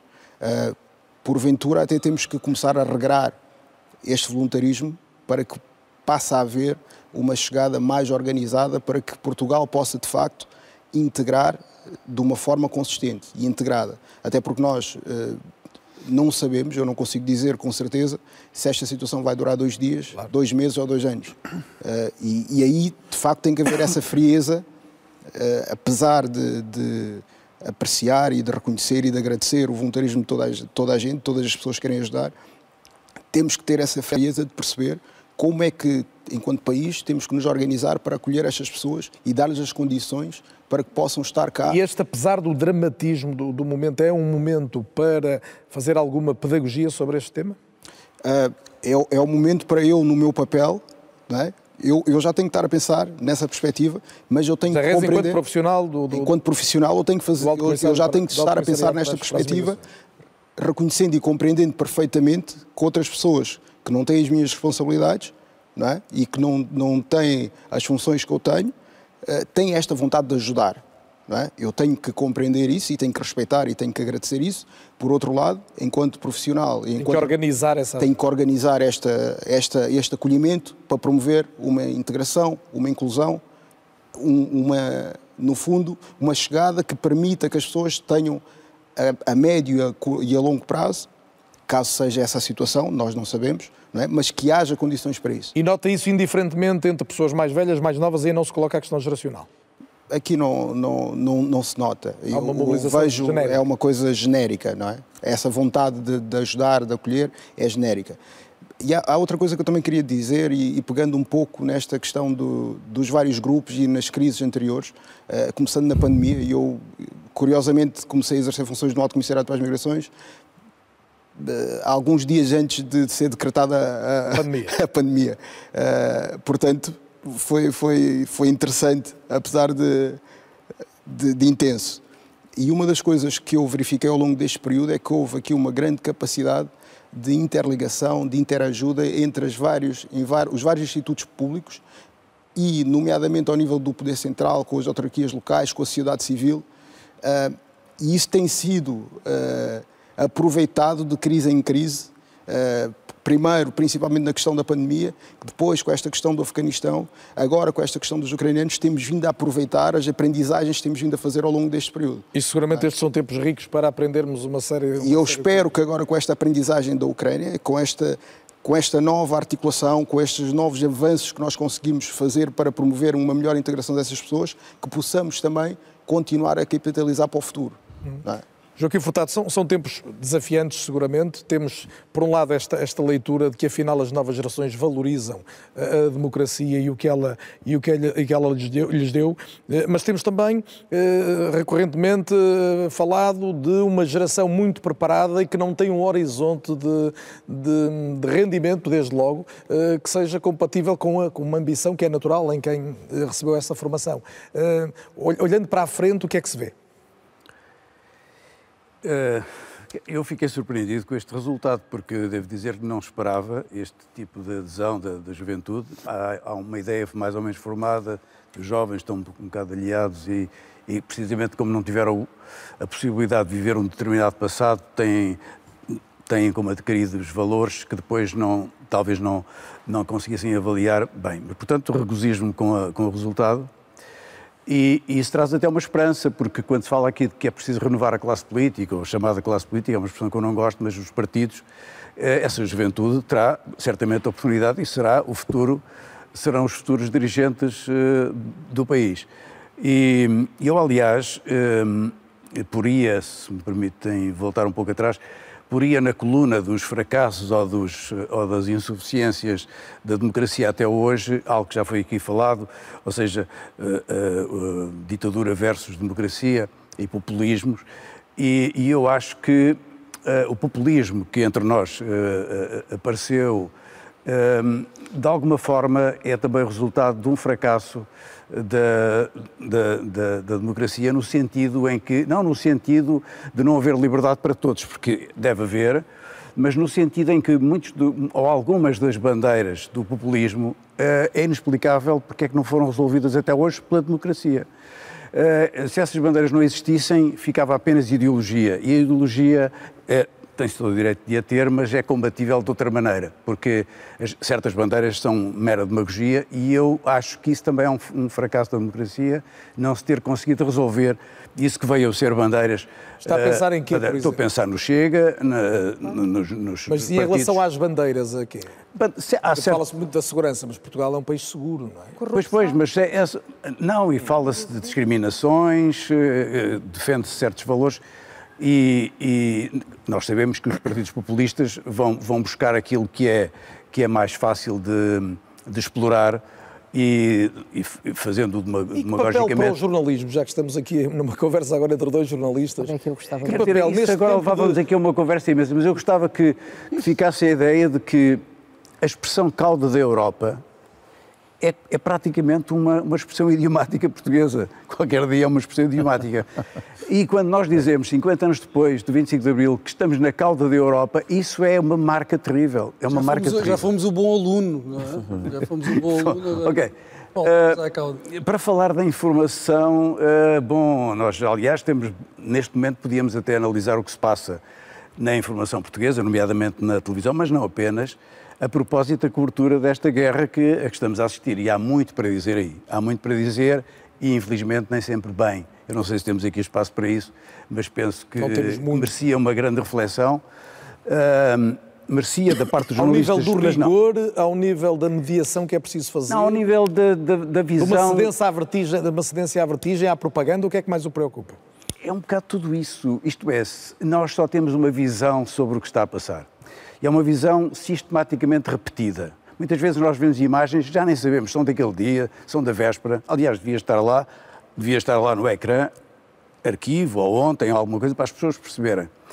A necessidade de, de, das estações uh, de televisão de informação preencherem permanentemente o ecrã uh, leva a que as repetições, as, uh, os convites a toda a gente que, que especula imenso sobre o, nós agora, nós, quando foi a troca, descobrimos os economistas e fizemos um curso acelerado de economia. Na pandemia, descobrimos, na pandemia descobrimos os médicos Exatamente, os descobrimos uh, tudo sobre saúde. Agora descobrimos tudo sobre estratégia e tática militar.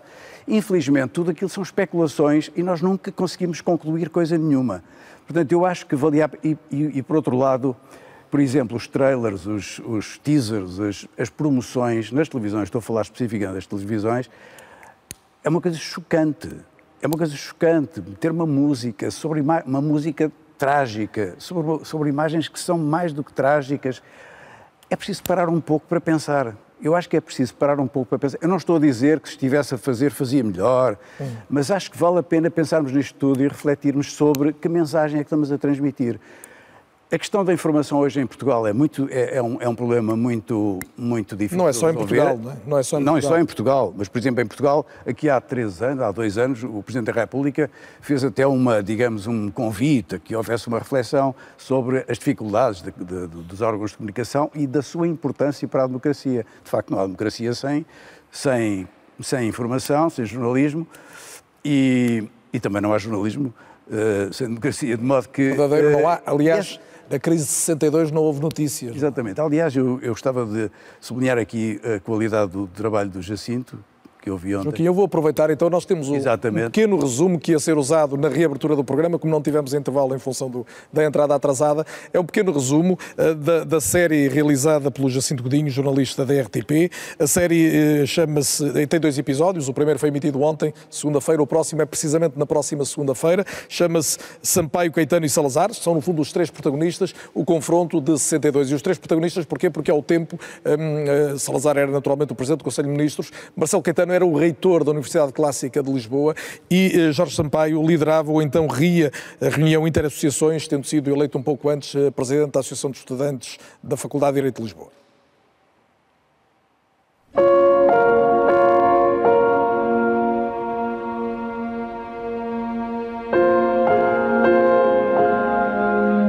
Fazia anos, nesse dia,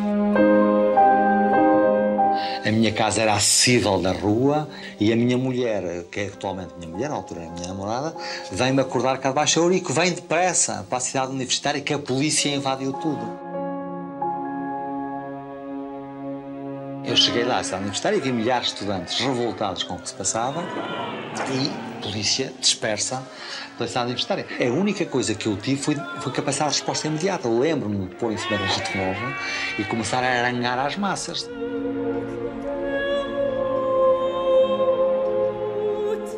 Foi uma primeira comunhão com os estudantes, que, que a partir desse momento me reconheceram como um dos líderes do movimento.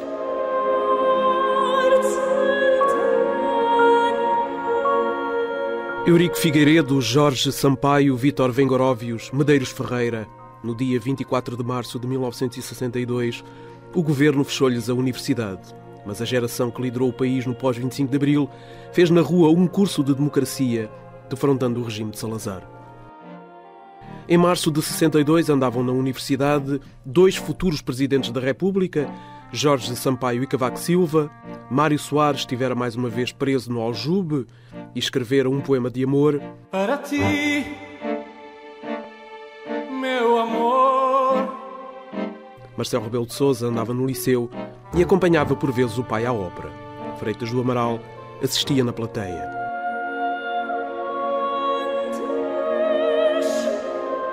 Enquanto os portugueses seguiam em pormenor as históricas conquistas do Benfica na taça dos clubes campeões europeus, a censura de Salazar conseguia esconder a maior onda de protestos nas ruas em 48 anos da ditadura.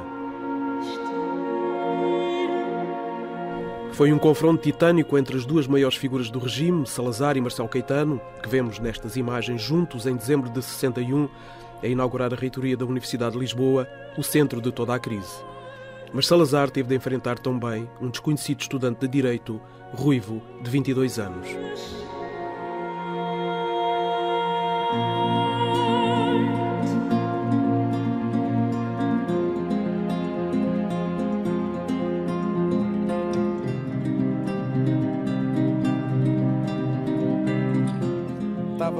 Este sublinhado. Volto a recomendar, tem na RTP Play em permanência disponível o episódio de ontem, o segundo episódio é na próxima segunda-feira. Joaquim Furtado ia dizer, ia falar disto porquê? Ia fazer uma referência à qualidade do trabalho, por um Sem lado, dúvida. e por outro lado, dizer o seguinte, por vezes, refletindo sobre estas questões eh, e, e sabendo em parte por experiência própria, mas numa fase em que a ditadura já não era o que tinha sido, mas sabendo o que ela tinha sido, surpreende muitas vezes como é que foi possível pessoas, e algumas destas, delas estiveram aqui, verem para além destas fronteiras fechadas que nós tínhamos. Uhum. E, e pensarem o país de outra maneira e tomarem atitudes para que ele mudasse. Isso surpreende muito, porque de facto eh, a censura, a repressão era, eram, eram tão fortes que era difícil imaginar para além daquilo que era, eh, enfim, o espaço português. E por isso a geração mais bem preparada, a Rita Nabeira volta a si, a Rita ainda é uma, obviamente uma jovem empresária, eh, pode ter os horizontes mais amplos que é, que é possível imaginar, não é? Ou, ou por outro lado, vê que pessoas da sua idade e mais novas eh, olham mais para o obstáculo e, e menos para a possibilidade que têm de, de ganhar o mundo?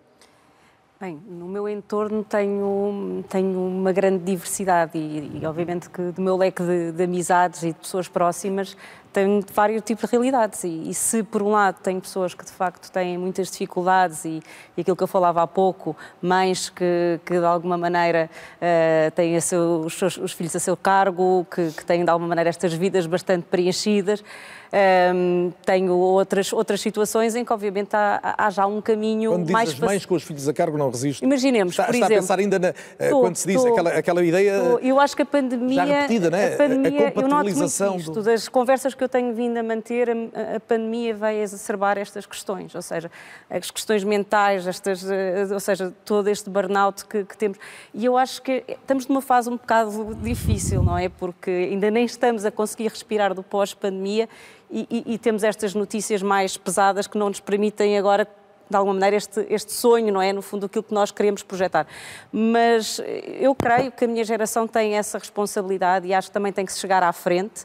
Uh, de facto, uh, por exemplo, estar aqui hoje também, de alguma maneira, o, aceitar o convite para estar aqui à conversa e poder falar, poder advogar por o que são algumas causas que nós, que nós acreditamos, o de alguma maneira também não ficar à espera daquilo que sejam as, as ações dos nossos governos para fazer aquilo que achamos que, que tem que ser feito, para não só apoiar determinado tipo, na minha realidade, e falando concretamente da minha realidade, batem-nos à porta uh, muitas pessoas, uh, associações, uh, fundações. A responsabilidade com... social de uma empresa, de um grupo grande como o vosso. Sim, e por isso por eu tenho contacto com realidades muito, muito diversas e, e, faço questão de ter contacto com essas realidades diversas para, de alguma maneira, perceber o que é que é a realidade do nosso país, não é? Porque, de facto, se de alguma maneira eu tive alguma parte do meu caminho facilitado, mas, de alguma maneira, é muito importante perceber onde é que estamos. Mas aquele tal muro, eh, eu acho que nós muitas vezes também o continuamos a, a, a colocar e por isso é, é, é importante, nós, Portugal, somos um país, nós dizemos que somos um país pequeno, mas de alguma maneira temos que ter, acho que temos uma grande vantagem, porque acho que temos essa, eh, conseguimos abraçar essa diversidade, eh, conseguimos de alguma maneira ter, ter esta capacidade de, de acolher e de, e de, criar pontos, não é? Para, para, para, várias geografias. Agora, e não nos rendermos dentro... à questão da escala, eu estou a pensar no negócio do vinho, que é um dos, seus, um dos seus preferidos, onde se fala sempre da qualidade que temos, mas depois temos o problema de escala. Mas é possível uh, abdicar, uh, ignorarmos por vezes isso e, e acreditarmos que, que há que há Temos que ser mais organizados. De facto, eu acho que, apesar de sermos uh, um país pequeno, uh, não nos unimos tanto e, e, eu acho que vemos isso, e, olhando aqui para, para, a questão política também, acho que a democracia também vai criando alguma fragmentação e depois, no fim do dia, estamos a falar do nosso país e aquilo que nós queremos é, é encontrar um rumo, independentemente de ser um pouco mais para a direita ou para a esquerda, mas que, e que haja essa construção, se de facto há esta alternância política e numa empresa isso também haverá, também poderá, temos que ter uma estratégia, temos ter, e depois também temos que nos renovar, aquela, aquela renovação que falávamos há pouco, uh, inovação, e por isso temos de trazer novas ideias, temos de trazer as novas gerações, saber ouvi-las uh, e integrar essas, essas, essas, essas opiniões, essas, essas visões, porque são essas pessoas que são para elas que estamos a construir o, o, o nosso futuro. E, e, e, é, e é, enquanto é, empresário, acho... o que é que lhe falta? O que é que o país não garante aos empresários genericamente? Não apenas no seu caso, mas de outros que conhece? É, quer dizer, eu, Fala sempre muito da burocracia, da, da lentidão. Mais dos impostos. Não acho que não seja por aí, acho que não é questão dos impostos. Acho que de facto nós temos que trilhar o nosso, o nosso caminho. Uh, acho que às vezes há sempre uma alternância de estratégias que, que agora, agora, se calhar, por exemplo, falando aqui uh, de, do, do, que é o setor, por exemplo, no caso do, do, vinho, acho que poderemos, de alguma maneira, agora vamos para, para este mercado, depois amanhã já é outro mercado. Uh, e, e, eu acho que é, é, é, claro que cada, cada e, e quando chegamos lá lá fora, de facto somos tão pequeninos que Portugal muitas vezes nem sequer tem o, o nosso país numa prateleira. Nós dizemos que temos os melhores vinhos do mundo, mas temos que nos saber unir porque não temos essa escala. E, e se calhar temos que ter aqui uma estratégia um pouco mais criativa, um bocadinho mais fora da caixa, para com pouco conseguirmos fazer. Uh, uh, coisas com mais impacto. E eu não estou a referir só agora ao universo empresarial, acho que a vários níveis. Agora, Portugal pode ter essa vantagem, eu acho que temos que ter um pouco também pôr de parte aquilo que é, que é o tal discurso mais, mais negativo e temos que acreditar, mas temos também que trabalhar uh, para, para, para essas conquistas ouvindo as pessoas, incluindo-as e, e, e, de alguma maneira traçando aqui uma trajetória com, com, com alguma transparência, não é? Porque se não sabemos para onde é que, para onde é que estamos a ir, de facto, todos, qualquer caminho serve. E, e, e eu acho que é isso que também falta. Acho que também, no, no caso concreto do que estávamos a falar e da política, sinto que essa, que essa transparência, de, de, até da forma como se comunica, como, e olhando até para os documentos que às vezes os próprios partidos, agora na altura dele, eu fiz questão de ler alguns dos documentos que foram. Eh, quer dizer, eh, é importante se queremos que as pessoas se interessem e, e, que também chega a informação de outra forma. E hoje em dia os meios de comunicação, não é? O meio é a mensagem, de facto, hoje em dia eles são... são, são os meios de comunicação já são mais que mais, os meios muito, de comunicação. Exatamente. Anabela, é uma bela deixa para ti, porque eu estava a ouvir o Joaquim há pouco, antes de falar com a Rita, e já estava a pensar nisto. Aos meios de comunicação ditos tradicionais, somamos hoje os blogs, as redes sociais, de facto, a atomização que há ao nível da informação que nos chega, e então este momento de, de guerra, por exemplo, é flagrante a esse nível, obriga aqui a que enquanto cidadãos, eh, voltaríamos à, pedagogia para os médias, não é? sejamos capazes de ter um espírito crítico. É, é determinante isto, não é? Porque, por muito que responsabilizemos é o emissor, o receptor hoje também emite, não é? o espírito crítico é fundamental, mas então voltamos, então voltamos ao, ao começo da nossa conversa e à educação. Uh, e, e, essa é indispensável para que esse espírito crítico seja mais apurado. Uh, mas sobre a participação cívica, eu gostava de dizer que recentemente eu fui manifestar-me uh, frente à Embaixada da Rússia contra a guerra pela Ucrânia e não me passou pela cabeça que eu não podia manifestar ou que podia ser presa, ou que podia ser batida pelo facto de me manifestar. E estava com pessoas que tinham crescido e cuja politização tinha sido feita antes do 25 de Abril e que disseram isto que hoje é banal não era assim. E, e, e eu dei-me conta de que não passou pela cabeça que pudesse ser de outra maneira, mas não há muito tempo era, era, era de outra maneira. Em relação à comunicação, de facto, a maneira como nós hoje consumimos informação uh, está completamente alterada. Uh, assistimos a uma fragmentação, a uma velocidade, mas a comunicação tendencialmente tornou-se também grátis. Uh, vamos a um, a, um, a um, site de informação Uh, Já nem precisamos de ir, eles vêm ter connosco, através de alertas, é? em permanência. E essa informação é gratuita, isto perverte completamente uh, uh, a forma como, como o modelo de negócio da comunicação Social funciona. Mas, além disso, as pessoas passaram a ter também os seus próprios canais de emissão, portanto, não são apenas receptores. Quando nós percebemos que as pessoas têm nas suas redes sociais, no Facebook, no Twitter, no Instagram, um canal a partir do qual emitem Uh, uh, opiniões e, e, e, chegam a uma audiência muito aberta, percebemos que tudo foi dinamitado e foi dinamitado num, num, período muito curto de tempo. Então eu acho que nós temos de refletir, de facto, o Joaquim trouxe essa palavra e eu acho que nós temos de refletir muito mais sobre muitas coisas, uh, sobre a maneira como produzimos informação, sobre aquilo que transmitimos aos outros, sobre aquilo que partilhamos e fazemos-lo muitas vezes de uma forma crítica. Hum. Uh, e, e, e, temos de ser cidadãos mais uh, conscientes, se calhar uh, menos impulsivos. mas eu estou a dizer isto e estou a pensar imediatamente, mas aquilo por que nós passámos nos últimos dois anos foi uma coisa tão violenta, ainda nos estamos a reerguer, ainda estamos a perceber que pessoas somos, como é que nós sobrevivemos a tudo isto, que lutos é que estão por fazer. E por isso eu Se ainda discutimos este... tanto alguma coisa que foi há 48 anos, como perceber já o que nos aconteceu nos últimos sim, dois, diria? Sim, mas também em relação a isso que aconteceu há 48 anos atrás, há muitas cicatrizes que ainda estão por fazer. A da guerra colonial, a, a, a, não por acaso, os estudos pós-coloniais estão a, ganhar, a ganhar um peso imenso no mundo todo Portugal não pode ficar uh, arredado dessa, dessa discussão, mas há muitas, muitas discussões que estão ainda por fazer. Mas eu gostava só de, só para, para, para terminar, dizer que, que estes que nasceram no pós-25 de Abril ou cresceram no pós-25 de Abril foram educados por pessoas que têm essa memória. E foi isso que nós ouvimos dos nossos pais e dos nossos avós. Portanto, esta renovação uh, geracional não se faz uh, tão rapidamente e nós vamos precisar de muito mais tempo para termos a digestão feita. Ora, isto há uma coisa que eu não assim. tenho, que é muito mais tempo. E como não tenho muito mais tempo, vou deixar um, um desafio para cada um, pedir-lhe que em 30 segundos, já sei que nunca serão 30 segundos, mas eu vou ser condescendente, uh, me digam, uh, para acabar, e eu garanto que vou dar algum tempo para pensar, porque tenho ainda uma pergunta para fazer ao Gil antes disso, que será o, o momento para todos ganharem tempo.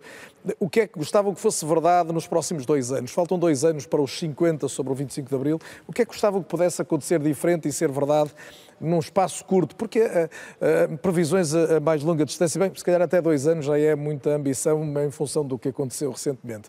Uh, mas Gil, enquanto ganhamos tempo... Respondo-te já. Respondo não, vais responder a seguir, ainda uma pergunta antes, que é, a música que fazemos hoje responde aos dilemas, a música consegue hoje ser ser um, um espaço onde, onde, se percebe a sociedade portuguesa e estas... Não, dá uma sensação que, como tudo está formatado, tudo está formatado, a informação está formatada, tudo está formatado. Muitas das vezes, quando sais fora do que está formatado, não tem espaço. Porquê? Voltamos à cultura, voltamos à educação, porque o que interessa é o já, o agora, o hoje, e muitas das vezes essa diferença uh, é de tal maneira bombardeado com informação, com ritmos, com coisas que teoricamente aparecem todos os dias, que são remastigadas, que se não tiveres critério e procura, e se não peneirares, não, não consegues ter a informação direta às coisas. É a minha perspectiva. E então, e a tua perspectiva para o que gostavas que fosse verdade nos próximos dois Primeiro que tudo que termine a guerra. Primeiro que tudo que termine a guerra. Claro. E depois que... Hum, eu, eu, eu dá uma sensação que, mais uma vez, volto a dizer que parece-me que há uma grande distância entre o sentido de poder e o ser, e o, e o, e o cidadão e as pessoas. Há uma grande distância. Se, se temos, nas novas gerações, até nas mais novas que eu, Uh, uma atitude cívica de querer reivindicar, de querer ir para a rua, de essa, essa forma de estar, ao mesmo tempo eu acho que há uma grande distância de, ah, mas para que é que eu vou votar, pá? Para que é que... Eles, e fala sempre deles quando somos nós que os elegemos. Mais ser. E é importante. Mais ser nos próximos é, Mais cedo e é importantíssimo ter essa consciência. E em 30 política. segundos, José Eduardo, José Eduardo Coimbra. Não, em, 30 segundos eu diria que enfim, daqui a dois anos eu acho que era uma boa notícia se, por exemplo, enfim, as expressões têm o seu sentido e o seu contexto, mas, mas que, por exemplo, deixássemos de falar de expressões como elevador social, que é, apesar de tudo, uma, uma expressão bastante desigualitária, ou seja, a circunstância de ainda hoje falarmos da ideia do subir na vida, é uma ideia muito, muito a preto e branco, do ele conseguiu subir na vida. Hum. Enfim, inevitavelmente daqui a dois anos todos não vamos ter as condições materiais que, que ambicionamos, mas, mas a, a, ideia de ainda estarmos a falar disso, do, do elevador é social, é da, daquele que conseguiu, e daqui a dois anos, no fundo, naquele grupo 2 das perguntas difíceis, a democracia já estivesse claramente numa nota bem positiva, essa, essa seria a melhor notícia. Bruno Vieira Amaral. Para quem nunca precisou de apanhar o elevador, eu percebo que o elevador não tenha tanta importância. Mas não, não eu é acho isso, que... não é isso, não é isso todo, não é? O mas eu acho que é- eu, eu acho que é, é preciso, continua a ser preciso uh, apanhar o elevador social para para que deixe de haver essas diferenças de que falava há pouco. Sim, sim, sim. Uh, a ambição é pela igualdade, era esse o meu ponto. O meu ponto é só claro, esse. Eu, eu, eu, julgo que o combate pela liberdade está, está bem resolvido. Haja... O combate pela igualdade uh, está por fazer, é esse o meu ponto. Só. Em, em, relação a daqui a dois anos, eu, um, eu queria que a democracia, a nossa democracia, continuasse tão jovem como, como é hoje. É uma coisa curiosa que um, nós estamos aqui, a, a, democracia vai ultrapassar em tempo de duração a, a ditadura. E a, e a, ideia que nós temos é que a nossa democracia continua a ser jovem, é uma jovem democracia. E a ideia que mesmo aqueles que não viveram a ditadura têm é que a ditadura durou tempo demais. Uhum. Se prolongou, já era velha, já estava, já estava obsoleta. Uh, e é, essa é uma ideia curiosa. Eu creio que uh, eh, um, a democracia uh, não, é, não caminha para um fim, não é um mapa, é, é um caminho que se faz e eu acho que nós devemos continuar a aprofundar esse caminho e contra ideias de. Há pouco o Joaquim Furtado falava dos, do populismo, populismo de direita e populismos de esquerda, que pretendem, de esquerda e direita, que pretendem uh, terraplenar tudo. Uh, dizer que este regime uh, não serve, uhum. que uh, a democracia tem, tem muitos defeitos e tem muitas doenças. É verdade, tem defeitos e tem doenças. E continua mas, fresca, que é uma bela. Uma mas bela é, é a única imagem. maneira é enfrentar essas doenças e tentar corrigi-las. Uh, bom, vem aí o dinheiro da bazuca, não é? Se estivermos menos pobres daqui a dois anos, se o dinheiro for uh, uh, usado como capital e, e, ajudar que mais pessoas uh, tenham uma vida melhor, eu ficaria contente. Bom, obviamente que a democracia se mantenha jovem, o fim da guerra, mas para não repetir. Ou seja, hum, sermos menos pobres. Esse é, o ponto, esse é o ponto. Mas acho que o tema da guerra está em cima da mesa e pode mudar tudo, de facto, por isso acho que tem que ser aqui um, um, desejo. Agora, dois anos é um espaço de tempo muito, muito curto, não é? Para fazer as coisas mudar, porque muito, muita coisa mudou, mas não, de facto não é fácil eh, imaginar o que é que pode mudar em dois anos. Mas diria que há um tema que continua a ser muito importante e o combate à questão das alterações climáticas e, no fundo, aquilo que tem que ser aqueles compromissos, eu acho que tem que colocar este tema também aqui em cima da mesa é crucial também para o nosso futuro, não só português, e, e, por isso eu acho que esse também tem que ser um compromisso que nós temos que. E que pelo menos os próximos dois anos não sejam anos em falso esse nível, porque os prazos estão Sim. claramente apertados, José Reis. Bem, eu, eu subscrevo os outros pedidos todos uh, e, e acrescento. Coloco no sapatinho mais. meto, meto mais. Eu gostava que, que, que todos e todos mesmo, conforme no princípio, como, conforme dizia no princípio, tivessem acesso à educação, à cultura, ao desporto, porque vai, vai ajudar a tal escada ou elevador, chamem-lhe o que quiserem. Uh, e gostava também que daqui a dois anos a questão da verdade tivesse mais fácil de perceber. Uh, ontem estive no, no Dia Nacional e Internacional pela Eliminação da Discriminação Racial e aquilo que era dito há pouco, muitas vezes são verdades, meias verdades, que levam a que determinado tipo de discurso capitalize e ganhe forma. Portanto, eh, o vosso papel também, enquanto jornalistas, creio que é fundamental no esclarecimento de coisas como, por exemplo, o papel do imigrante é fundamental e é uma mais-valia para o país e esse tipo de informação deve ser demonstrada de forma factual, com números. Joaquim Furtado. Uh, eu gostava de chamar a atenção para o seguinte: elevador não é só o que sobe, também é o que desce. E com a pandemia, com esta guerra, o que virá aí no futuro, uh, haverá muita gente a sofrer e a descer na escala, porque deixou de ter condições que tinha antes.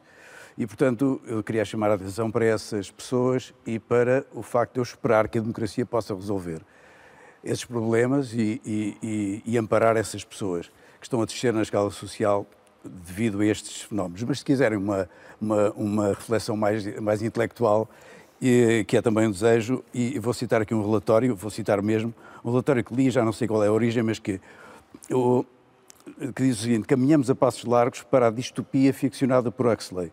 O ser humano está a ser subjugado pelas suas invenções e cada vez mais incapaz de pensar e agir por vontade própria. Os algoritmos determinam os gostos e as escolhas políticas. Exatamente. E eu acho que isto, de uma, de uma, forma, enfim, eh, bem conseguida, penso eu que resume de alguma maneira uma parte, pelo menos, daquilo que nós aqui falámos. É uma palavra, o algoritmo ainda não tinha surgido esta noite. E, não, mas é importante que tenha surgido, faz parte de uma série de reflexões que tivemos aqui também, Helena Roseta, mesmo para fechar. Olha, vou dizer uma coisa muito simples. Eu gostava que daqui a dois anos os megaprocessos que estamos à espera há tanto tempo que tenham resultados tivessem acabado. Com algum resultado, já agora não ficasse tudo em águas de bacalhau e não fosse tudo metido na, nos arquivos para depois um dia se vir a fazer a história. Isso eu sinceramente gostava e acho que está ao alcance de Portugal fazer isso. Acho que temos capacidade nas nossas instituições para fazer isso. Portanto, isso espero que aconteça. Uma coisa que tem a ver com o que falámos há pouco e que tem a ver mais com o longo prazo, mas eu gostava muito, seja quem for o governo que estiver até lá, gostava muito que pudesse ser aprovada uma estratégia territorial para Portugal. Portugal não é tão pequeno como vocês dizem, não é só o retângulo. Portugal não pode pensar sem a Península Ibérica, não se pode pensar sem o Atlântico, não se pode pensar sem o espaço europeu, não se pode pensar sem a língua, que é universal. Portanto, nós temos que ter uma estratégia para isto eh, e que seja aprovada na Assembleia da República, que haja um rumo que tenha alguma continuidade. É a única maneira da gente combater várias coisas que vocês falaram. Os incêndios, as alterações climáticas. E já agora, Temos que ter uma em estratégia. resumo, defender a democracia também. E, e, e pois, quando falamos de democracia, falamos de um, de um povo, de uma língua, de uma cultura e de um espaço. E eu, como arquiteta, tenho que falar desse espaço. Não há estratégia nacional para esse espaço. Cada município tem a sua. E falamos de justiça, falou-se agora, falamos de educação muito falou-se de saúde, embora de uma forma menos aprofundada, mas tem sido, de resto, um tema recorrente ao longo dos últimos tempos. Eu quero agradecer, obviamente, muito a todos o facto de terem estado esta noite na RTP, a debater o país que somos, o país que fomos e, sobretudo, também aquele que pretendemos ser. Continuo a lembrar que a RTP coloca no ar na próxima segunda-feira a segunda parte do documentário sobre a crise académica de 62. Na quinta, a Anabela Mota Ribeiro estreia a segunda temporada dos Filhos da Madrugada, entrevistas àqueles que nasceram depois de abril, mas como se percebeu hoje na sondagem que divulgamos, valorizam a Revolução e o que ela trouxe de liberdade e democracia. Mesmo para fechar, depois de agradecer a todos, eu já volto para vos acompanhar enquanto espectadores. Gil, estás cá e não ires ali cantar para terminarmos, eu não me perdoaria e, portanto, pelo caminho vais dizer-me que este teu novo álbum se chama C, portanto, um S com E e circunflexo. C, o quê? Ser tu próprio. Ser verdade, ser democracia, ser, ser tudo, muito. E veio de onde a inspiração para isto? Para esta, esta ideia veio de onde? Esta ideia veio de, da importância premente de, de termos que ser. Ser com perspectiva ao futuro e com tudo o que está a acontecer neste momento. Uh, acreditar e falar dos valores principais do que é ser humano. Eu já ouvi a canção há pouco, é uma estreia em termos de, Verdade. de cantares ao vivo. Verdade. Uh, já ouvi, gostei muito e, portanto, será uma bela maneira de terminar. Boa noite e muito obrigado, obrigado também. Obrigado, Obrigado. Boa noite a todos. Obrigado. Trinto, trintarundo, trinto, trintarundo, trinto, trintarundo,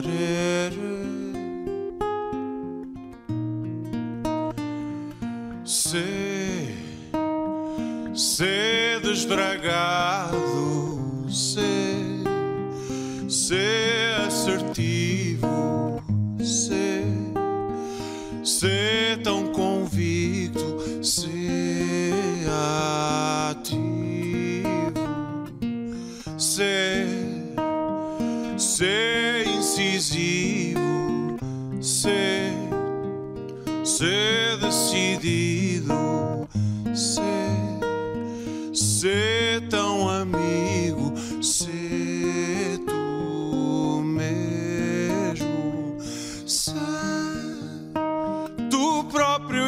acreditas ser tudo o que desejas